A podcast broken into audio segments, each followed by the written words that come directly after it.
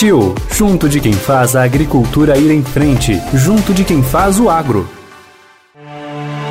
Olá! Ano após ano, o agronegócio tem sido a locomotiva da economia nacional e o setor responsável por impedir o Brasil de entrar numa crise econômica ainda maior. Só para se ter uma ideia, segundo dados do Ministério da Agricultura, em 2019, as exportações do setor representaram 43,3% do total comercializado pelo Brasil, rendendo ao país 7,7 bilhões de dólares. A história se repete neste ano enquanto a previsão do Banco Mundial aponta uma retração de 5,4% no PIB brasileiro, o PIB do agronegócio deve crescer 9%, segundo a projeção recém-divulgada pela Confederação da Agricultura e Pecuária do Brasil, CNA. Até setembro, o carro-chefe das exportações do agro foi o complexo soja, formado por soja em grãos, farelo de soja e óleo de soja. Contou a favor do produtor a desvalorização do real frente ao dólar e o apetite chinês, principal destino dos produtos agropecuários brasileiros. Para conversar sobre o peso do agro na economia nacional, nós vamos falar hoje com dois diretores da Steel Brasil, empresa que é referência no setor. Para começar essa conversa, eu convido Romário Brito, vice-presidente de marketing e vendas da Steel. Olá, Romário, como vai? Seja muito bem-vindo ao nosso podcast. Olá, Daniel. Olá, ouvintes do podcast Steel do Estadão. É um prazer enorme estar aqui com vocês e poder é, compartilhar é, alguns episódios da nossa gloriosa Steel no mercado brasileiro. Eu agradeço a sua presença. Romário, quando a Steel chegou no Brasil e qual a percepção de vocês sobre a evolução do agro nacional de lá para cá? É importante dizer que nós estamos no Brasil com uma unidade de produção já há 47 anos, cerca de 47 anos. Porém, antes dessa unidade de produção que está instalada aqui em São Leopoldo, no estado do Rio Grande do Sul, próximo à capital Porto Alegre, nós já estávamos presentes nesse mercado através de importadores, porque a Steel vem de longa data, desde 1926, produzindo, industrializando já na Alemanha, e aí tínhamos então um importador que trazia esses produtos lá para cá importados. Com o passar dos anos, nós temos mercados de atuação, mercado agropecuário, a gente acompanha o crescimento, é, esse, esse composto do, do produto interno bruto de uma forma extremamente significativa, onde a gente vê que esse ano, principalmente, nós temos uma safra recorde novo anunciada em cerca de 253 bilhões de toneladas. E para o próximo ano, nova safra com um adicional incremento de mais 1,2 de tons, toneladas, está sendo esperada. Né? E essa atividade para nós, em questão de produtores rurais, é um dos fatores de alto, altíssimo impacto para o nosso negócio. Não só porque é um dos principais motores da economia brasileira, mas também porque a gente de perto tem acompanhado e muito atenta a essa evolução do agro, onde nós identificamos como muito forte, né?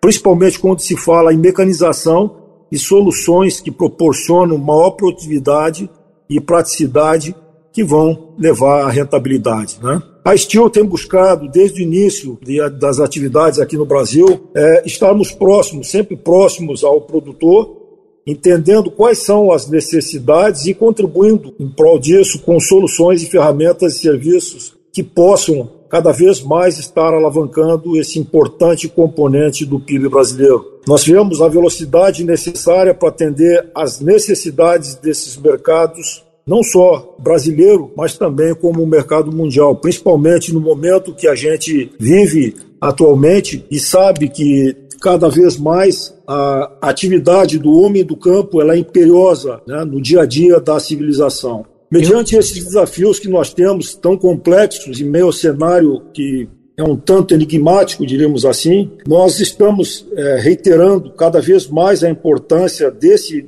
agronegócio ou do agronegócio em si, na atuação do segmento em prol da sociedade, o que garante o consumo básico para todos nós. E Romário, essa evolução do agronegócio nacional que você descreveu muito bem aí, se refletiu na demanda por novas ferramentas agrícolas? Sim, Daniel cada vez mais a gente identifica essas necessidades, né, o que nos trazem como a presença de soluções. Nós nos vemos impelidos a compartilhar e também devolver ao mercado e ajudar cada vez mais ao produtor. Nós nos movimentamos é, sempre em uma, uma via de mão dupla, vamos dizer assim, da fábrica para o campo e do campo de retorno à fábrica. O que significa compreender as necessidades dos produtores, o que é um dos da, da, da, do posicionamento inicial do fundador da organização, uh, o falecido engenheiro Andrés Distil, que ele sempre teve em mente que o produto deve ser tão bom quanto forem os serviços para ele prestados e que nós cada vez mais precisamos observar o indivíduo, o ser humano na natureza para que possamos facilitar a vida com soluções práticas e inovadoras quando necessárias. Então, o que, que significa isso? Cada vez mais devemos compreender as necessidades dos produtores rurais, que demandam uma tecnologia e que precisam cada vez agregar mais essa tecnologia no redesenho das estratégias de execução. Nós precisamos destacar que procuramos sempre estar juntos na consecução desses processos. Atualmente nós temos no mercado brasileiro cerca de 4.050 pontos de vendas. Esses pontos estão estrategicamente posicionados no Brasil, sendo que 60%, ou melhor, mais de 60%, mais preciso, 62,3% desses pontos, desse total de 4.050 pontos de vendas, eles estão estrategicamente posicionados no mercado, atendem o mercado agropecuário, atendem o agronegócio. E com eles, nós estabelecemos uma comunicação em rede para que a gente possa cada vez mais chegar em todas as localidades desse país de dimensões continentais, que é o Brasil, entendendo as principais necessidades desses produtores e trazendo essas informações para dentro da fábrica, o que nos possibilite cada vez mais retornar ao mercado com soluções mais assertivas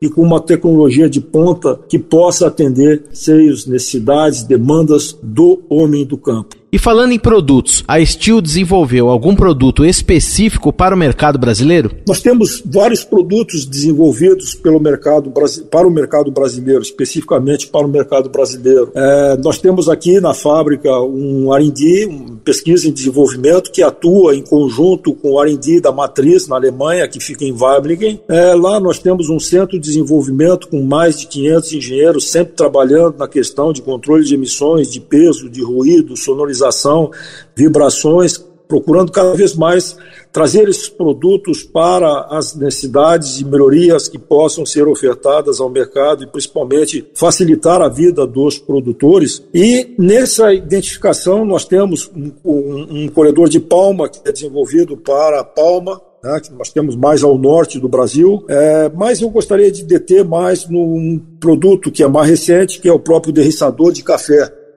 É, o derriçador de café é um equipamento que é utilizado numa ferramenta multifuncional que nós temos, com o foco, com o intuito de atender uma demanda existente nos, nos cafeeiros brasileiros, né, para o cafeicultor.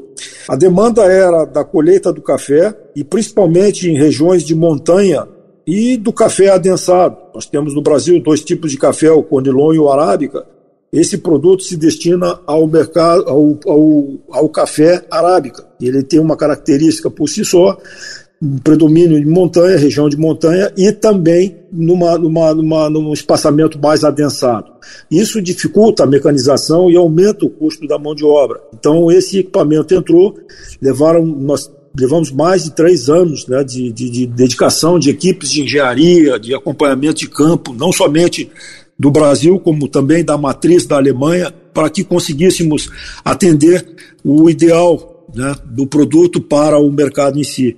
Desde uma pesquisa que foi desenvolvida em campo, isso nos possibilitou atender às necessidades de performance, customização e facilitar a manutenção também que é necessária. Muitas vezes, quando o produtor começa na operação, começa o período de safra, ele não tem tempo para parar, ele começa a trabalhar muito cedo e para de trabalhar muito tarde cada dia. Né?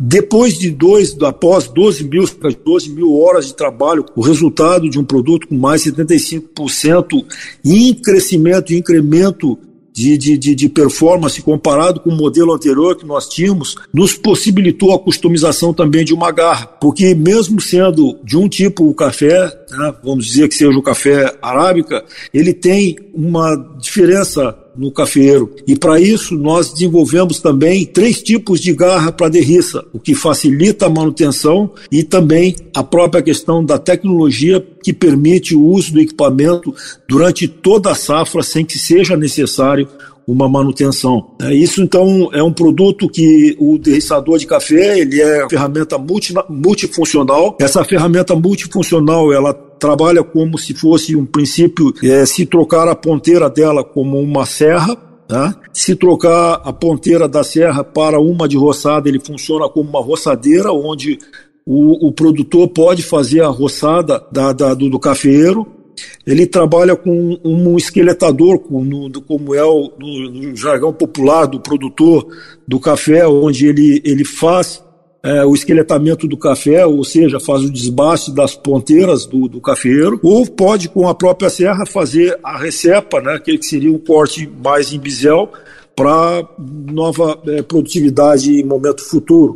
Assim também, na troca dessa ponteira, ele se acopla a um, um densador de café, o que permite que o homem não ponha a mão diretamente no fruto durante a colheita e também possa ficar é, distante, por exemplo, de animais peçonhentos, uma cobra que possa eventualmente estar no, numa árvore é, durante a colheita do café, né, do produtor. Então esse equipamento foi desenvolvido com as características, necessidades do mercado brasileiro, mais especificamente na região é, sudeste, sul de Minas, né, é, sul do Espírito Santo e parte ainda do, do, estado de São Paulo, onde nós temos mais basicamente a presença do, do, do café e do produtor com foco na, na, na, cafeicultura. Muito bem, e na conjuntura atual nós falamos sobre a contribuição das exportações do agro para o saldo da balança comercial brasileira. Mas essa colaboração do setor vai muito além das vendas externas. Até a década de 70,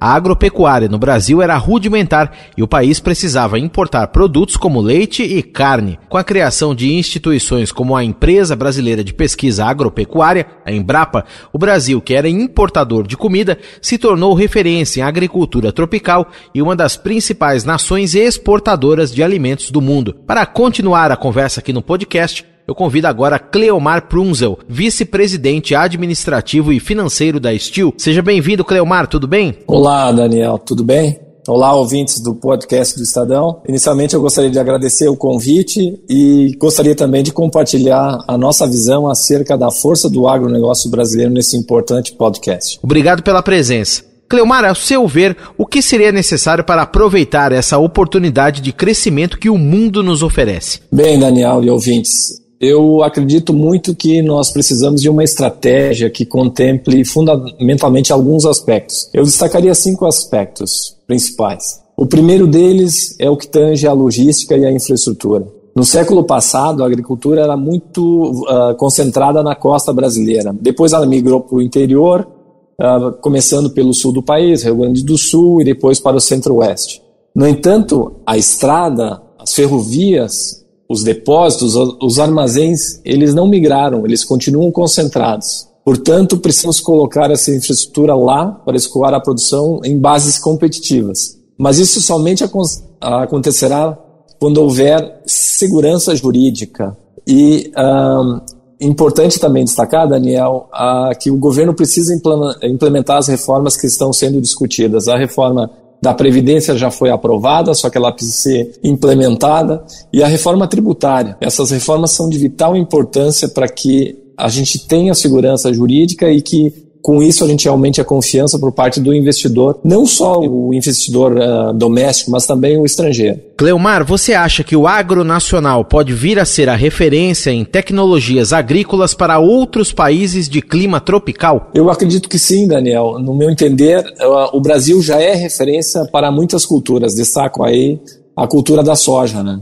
O setor incorporou novas tecnologias ao longo das últimas décadas. E isso possibilitou que a gente uh, obtivesse uma produtividade de competitividade a nível mundial. E, e, com isso também o Brasil se transformou no principal celeiro do mundo. Né? O que vem surgindo com a Revolução 4.0 da agricultura é muito impressionante. Temos o 5G pela frente. E claro, será necessário colocar recursos nessa área para dar continuidade e exportar cada vez mais tecnologia. E de certa forma é o que buscamos aqui na Steel também, estar mais próximo do setor. Manter uma relação próxima da indústria com o agricultor é a maneira que a Steel contribui para o crescimento e, e com isso se torna uma referência para buscar soluções externas. Nós exportamos aqui do Brasil, da nossa planta de São Leopoldo, muita tecnologia para o mundo todo. Ok. E historicamente o agronegócio tem sido responsável por um quinto do PIB nacional. Como que você avalia o desenvolvimento do setor e o protagonismo dele na economia brasileira? Bem,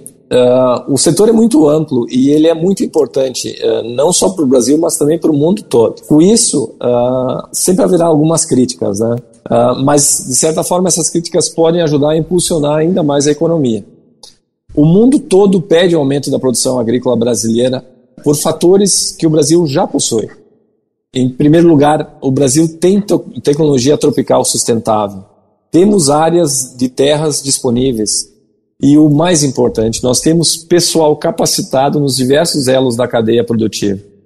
Agora, se vamos fazer isso, é uma questão um pouco mais difícil de responder, porque depende de uma estratégia articulada e integrada voltada para o agro. O agro representa 25% do PIB brasileiro. Responde pelo saldo da balança comercial em mais de 90%. Enfim, tem um papel socioeconômico muito importante, mas que, no meu entender, algumas vezes não vem sendo muito bem compreendido nem pelo Estado brasileiro, o que pode gerar algumas críticas. Eu conversei com Romário Brito e Cleomar Prunzel, dois diretores da Steel Brasil, sobre a importância do agronegócio brasileiro tanto para a economia nacional quanto como fornecedor de alimentos para mais de 180 países do mundo. Segundo a Organização das Nações Unidas para a Agricultura, a FAO, o Brasil deverá aumentar em 40% sua oferta de alimentos, isso até 2050, para suprir a demanda da população mundial, que será de 10 bilhões de pessoas.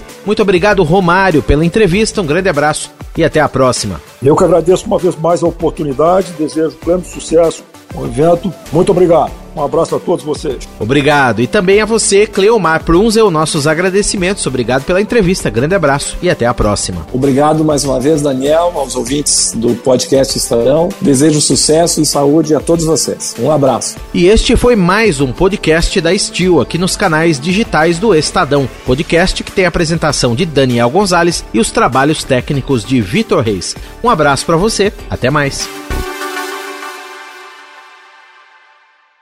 A Steel tem orgulho em estar junto de quem faz a agricultura ir em frente, de quem faz com dedicação e carinho, de quem faz o seu melhor de sol a sol para seguir fazendo a sua história. Steel, junto de quem faz o agro.